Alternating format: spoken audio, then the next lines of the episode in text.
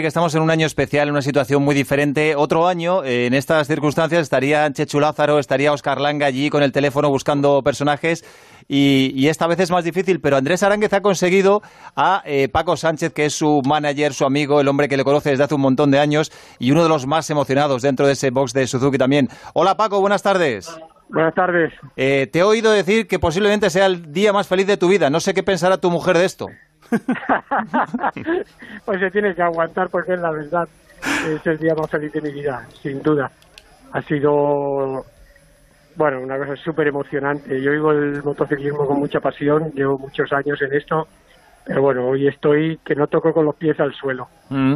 Ha sido además como muy sufrido, ¿no? El mismo ha reconocido que ha sufrido mucho durante la carrera, que no iba a gusto. Eh, imagino que para vosotros también, ¿no? Que se os ha hecho eterna esta carrera. Mucho, mucho, mucho. ¿Sabes qué pasa? Que hoy hacía más calor que estos días. Vale, vale. Eh, ha hecho mucho más calor que estos días. Eh, ha salido con un neumático duro delantero con el que prácticamente no había probado. Eh, no, eh, perdona, es que me vas preguntando cosas, eh, con un neumático duro. Si es el campeón del mundo, tú, puedes preguntarte lo que quieras. Tuve contestando, no, no, no, contesta a nosotros y, si alguien interrumpe. si no, es que está Adorna, que quiere que vayamos a la sala de prensa donde, donde estará Joan ahora. A ver si va a ser más importante pues- Carmelo Espeleta que nosotros ahora. el, mío con, el mío con leche y dos azucarillos, por favor. La cuestión es que eso, que ha salido con un neumático duro, que prácticamente no lo había probado, no le, da muchas, no le transmitía mucha seguridad, es el neumático con el que el otro día se cayó en entrenos y solo lo había probado en ese momento y las sensaciones que tenían eran malas. Entonces lo que lo que ha hecho es conservar, ser inteligente, amarrar el campeonato y en Portimao saldrá con la victoria. Mm. Ya sin presión y sin y sin nada que guardar. Fíjate que te noto todavía la emoción en la voz. Es que eh, ha sido un día de, nervios, de, muchísima emoción, de tensión, de estrés. Bueno, te he visto en la pista con la bandera, le habíais preparado una bandera y él tenía tantas ganas de salir ya que se ha ido sin la bandera ni nada. Pero, eh, con, sinceridad, Paco, ¿qué es lo primero que le has dicho en cuanto le has visto? No, en cuanto le he visto, le he dado un abrazo, le he dicho, somos campeones. Eh, hemos dado un grito ahí con Tomás, con su entrenador, y ha sido una, no sé, en esos momentos son momentos de alegría, no, no podía articular ninguna palabra, eh, no sé, son sensaciones únicas. Mm. Luchamos mucho para llegar a este momento y mira, pues a mí me ha costado 32 años, hemos he tenido la suerte de celebrar muchos títulos en muchas categorías, pero nunca en MotoGP, ¿no? Entonces, eso, o sea, hay pocos pilotos que puedan ganar un mundial de MotoGP y poder estar al lado de uno es una sensación indescriptible Mm. para quien amamos la moto. Ahora, ahora entiendo que digas que es el día más feliz de tu vida. 32 años esperando este momento. Con tu mujer habrás estado menos de novios, ¿no? Muchísimo menos. Eh, ha sido muy estresante todo eh, y ya ha confesado Joan Mir, ya lo había dicho antes en algún momento, que eh, la concentración necesaria para no contagiarse era posiblemente su gran miedo, ¿no? eso también ha provocado un exceso de, de adrenalina, de presión. Ha sido todo muy complicado, aunque por fin se ha llegado a la meta. Sí, sí, sí, sí. Este año el maldito COVID este nos ha fastidiado a todos. Eh, hay mucha gente que ha sufrido muchísimo y nosotros particularmente de una manera diferente, pero también lo hemos sufrido. Teníamos la presión siempre de, sacar la PCR negativa. Hemos tomado todas las medidas de protección posibles. Incluso hemos incorporado un protocolo especial testándonos todo su entorno prácticamente cada día con unos test especiales, unos test de antígenos. Hemos hecho todo lo que estaba en nuestra mano para evitar el, posible contagio. Mm. Y lo hemos logrado, pero evidentemente al piloto mentalmente eso le genera una presión extra que en un campeonato normal no tienes. Mm. Oye, me decía Chechu que eh, desde hace mucho tiempo tú le venías hablando de Joan Mir antes de ser incluso campeón del mundo de Moto 3 en 2017. Eh, sabemos de él más o menos cómo es por todo lo que hemos escuchado de él este año. Es un chaval simpático, abierto, pero cuéntanos algo de él que no sepamos. Bueno, pues es difícil. Es un chaval abierto, simpático, tal, pero es muy familiar, muy suyo también. Es muy metódico en el trabajo, muy exigente con la gente que le rodea y consigo mismo. Entrena como un animal cada día, le, pero le encanta entrenar. O sea, si, si no puede entrenar, cuando al principio estábamos confinados, se subía por las paredes por no poder entrenar, no por no, no le gusta salir, no le gustan ni los bares, ni las discotecas, ni la vida social. A él solo le gusta entrenar, ir a casa, ver alguna serie con su novia y estar allí relajado una vez después de un gran entrenamiento. Entonces es un chico muy, muy, muy normal, le gusta estar al día de la actualidad de, de, la vida, de lo que pasa en el mundo, de la política, de la economía, de la situación del mundo. Eh, curiosamente no, no está muy pendiente de las redes sociales ni de cosas muy banales y bueno, la verdad es que es una maravilla estar a su lado, ¿no? Mm. Hace solo cinco años eh, yo me había pateado todo este paddock buscándole un equipo, nadie le, daba oportunidad, nadie creía en su talento. En cinco años, dos veces campeón del mundo, campeón del mundo de MotoGP con Suzuki. Bueno, es una, es una barbaridad. Yo creo que hay más de un jefe de equipo que, si recuerdas nuestras conversaciones, se tiene que estar cortando las venas. Desde luego. Eh, siempre hablamos de, de, Joan Mir, Joan Mir, Joan Mir, pero eh, somos injustos porque es Joan Mir Mairata, que la madre las madres en estos casos siempre son muy importantes. Generalmente suelen tener algo que ver con los hijos. Ana Mairata, buenas tardes. buenas tardes, ¿qué tal? A ver, ¿quién está más emocionado, Paco o Ana? Bueno, bueno, yo creo, yo creo que esto ahora mismo el, medidor, no sé quién ganaría, pero bueno, creo que cada uno es una emoción diferente. Yo más, más maternal y Paco, bueno, porque es, su, su, gran apoyo y es el tío que realmente eh, creyó en él, ¿sabes? Entonces, mm. eh, brutal, ¿qué voy a decir? ¿Qué voy a decir? Se, lo preguntaba ahora mismo a Paco, ¿qué es lo primero que le has dicho a tu hijo en cuanto lo has visto? Mm, que, que te quiero, nada más, o sea, que, ¿qué le voy a decir? Eh, ni bien ni mal, o sea, Joan, al final sí que es verdad que, nuestra premisa era cuanto más luches por tu sueño, más cerca estarás de alcanzarlo, pues. Y eso era desde muy pequeño y, ha luchado como, como, un jabato y ahí está, ahí está. O sea, mm. Más bonito que eso, desde luego, no se puede decir nada a un hijo. Oye, eh, ¿cuándo has ido a Valencia? Porque creo que habías tenido algunos problemas, tenías en duda si ir o no, eh, y al final has estado allí. El pobre Paco también, que si está ahí, sabe lo, lo, lo, lo dificultoso que ha sido por, por los temas de COVID. En realidad, mm, todos queríamos estar ahí. Ha faltado gente, ha faltado piezas muy claves para Joan, su padrino, sus hermanos. Eh, pero al final, pues mira, había mucha restricción y, y, y Paco peleó para por lo menos que pudiésemos estar, sí, sí, sí, que pudiésemos estar los padres y la novia y bueno, eh, nos hemos conformado y gracias a eso hemos podido vivirlo. O sea que desde mm. aquí también gracias a Paco, por supuesto. Bueno, te dejo que, que lo celebres tranquilamente, pero antes solo, eh, ¿qué tipo de celebración vais a hacer en un año tan extraño? Porque esto es algo para celebrarlo a lo grande.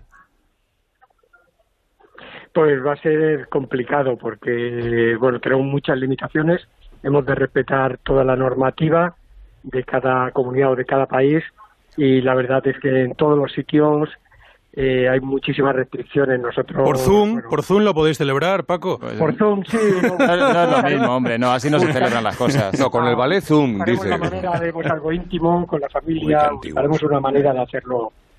pero lo celebraremos. Y, la celebración grande para cuando se pueda. Eh, Ana, un besito, un besito muy grande, Ana, y te seguiremos molestando. Gracias. Ana ya se ha ido, creo. Eh, Paco, espera un segundito. Eh, hay gol, hay gol, hay gol, un momentito, que hay gol en Ponferrada.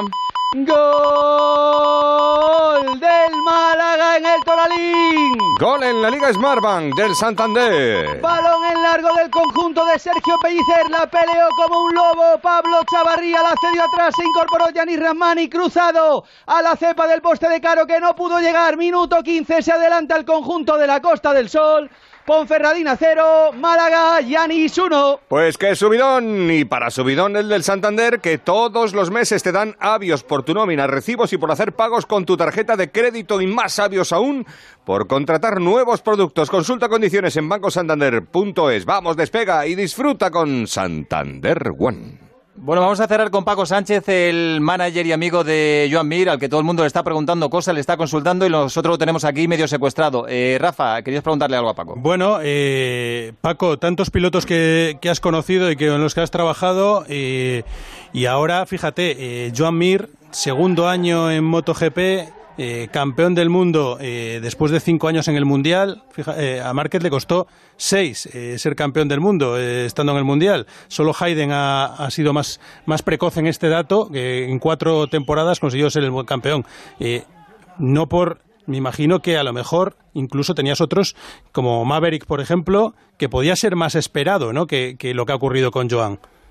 Pues sí, totalmente. Yo pensaba que este era el año de Maverick eh, pero bueno, han tenido muchísimos problemas con Yamaha, no le han permitido tener una moto para luchar de manera regular por el campeonato. Es una moto con muchos altibajos, que si sales delante y te vas, tú puedes ir un paso por curva tremendo, pero tiene demasiados handicaps esa moto como para permitir al final ser campeón. Ni Fabio, ni, ni Franco, ni Maverick muchísimo menos Valentino, que ha estado muchísimo más lejos, al final han podido luchar por el título. Han estado ahí, pero demasiado irregular como para luchar por un título.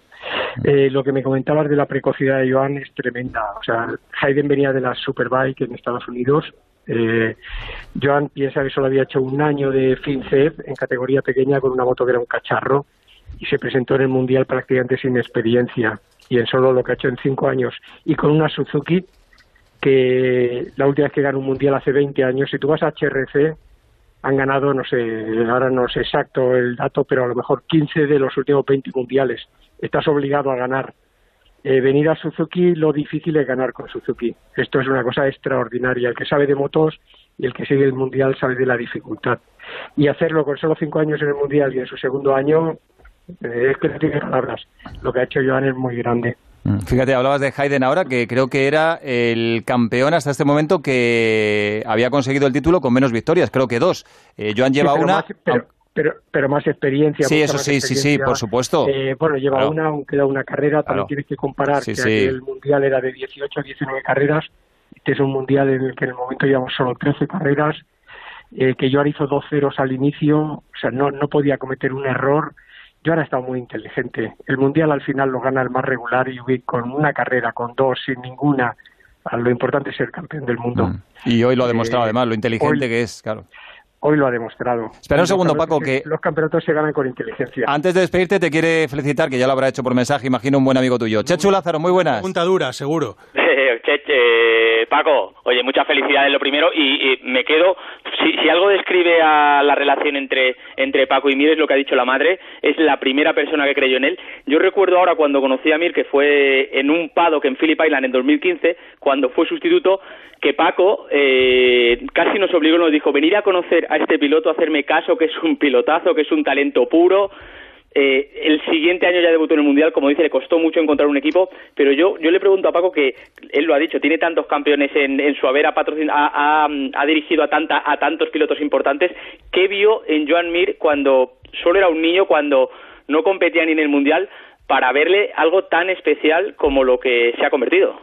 Pues lo que le vi, eh, primero, un talento innato, una determinación y una inteligencia brutal y una seguridad en sí mismo eh, fuera de lo común, ¿sabes? Eh, vi unas cualidades, después vi que era un tío muy trabajador y muy sencillo como persona, que eso también es importante, porque tan importante es ser buen deportista como buena persona. Eh, juntaba una serie de, de, factores que hacían un cóctel casi casi perfecto. Yo pensé, hostia, este tío tiene, tiene trazas de, de gran campeón eh, Checho sabe lo que sufrí para, para, para poder encontrar un equipo que, le permitiera subir al Mundial y bueno, lo hemos conseguido. Yo creo que al final pues Joan ha demostrado todas esas cualidades, ¿no? No se puede decir nada más. ¿Quién te dio el nombre de Joan Mir? Un amigo de Palma, un amigo de Palma que es muy motero, Arturo, y él me dijo, hostia, aquí hay un chaval en Palma que es la hostia. Tal. Yo al principio la verdad es que, claro, a mí me llaman muchísimos amigos para decirme estas mismas palabras al final, pero cuando tuve la oportunidad de conocerlo y fui a la primera carrera con él, me di cuenta, joder, pues eh, Arturo por, por primera vez me presenta a un piloto que realmente veo que tiene ese todo todo ese cóctel. Ya le puedes perdonar todos los que te dijo antes, que no, que no funcionaban. ya te digo, pues aquí hubo muchísimos equipos, es que ahora recuerdo muchísimas conversaciones y la gente no, pero no, pero no, pero no, pero hombre, si me trae 200.000, si me trae 400.000, ¿sabes? Era una, una situación con unos nervios, tenemos unos nervios por, por quedarnos fuera y Joan no tenía la posibilidad de aportar un presupuesto, ¿sabes? Para, para, poder correr, no tiene, su familia vive bien, pero no tiene el dinero para sufragar un proyecto de este nivel. Y él se veía, hubo un momento que se vio ya fuera del mundial, fuera de las carreras para toda su vida. Mm. Paco, Entonces, te queremos dejar tranquilo porque tienes ahí muchísimo lío y solo te deseamos que sigas disfrutando el día más feliz de tu vida. Felicidades.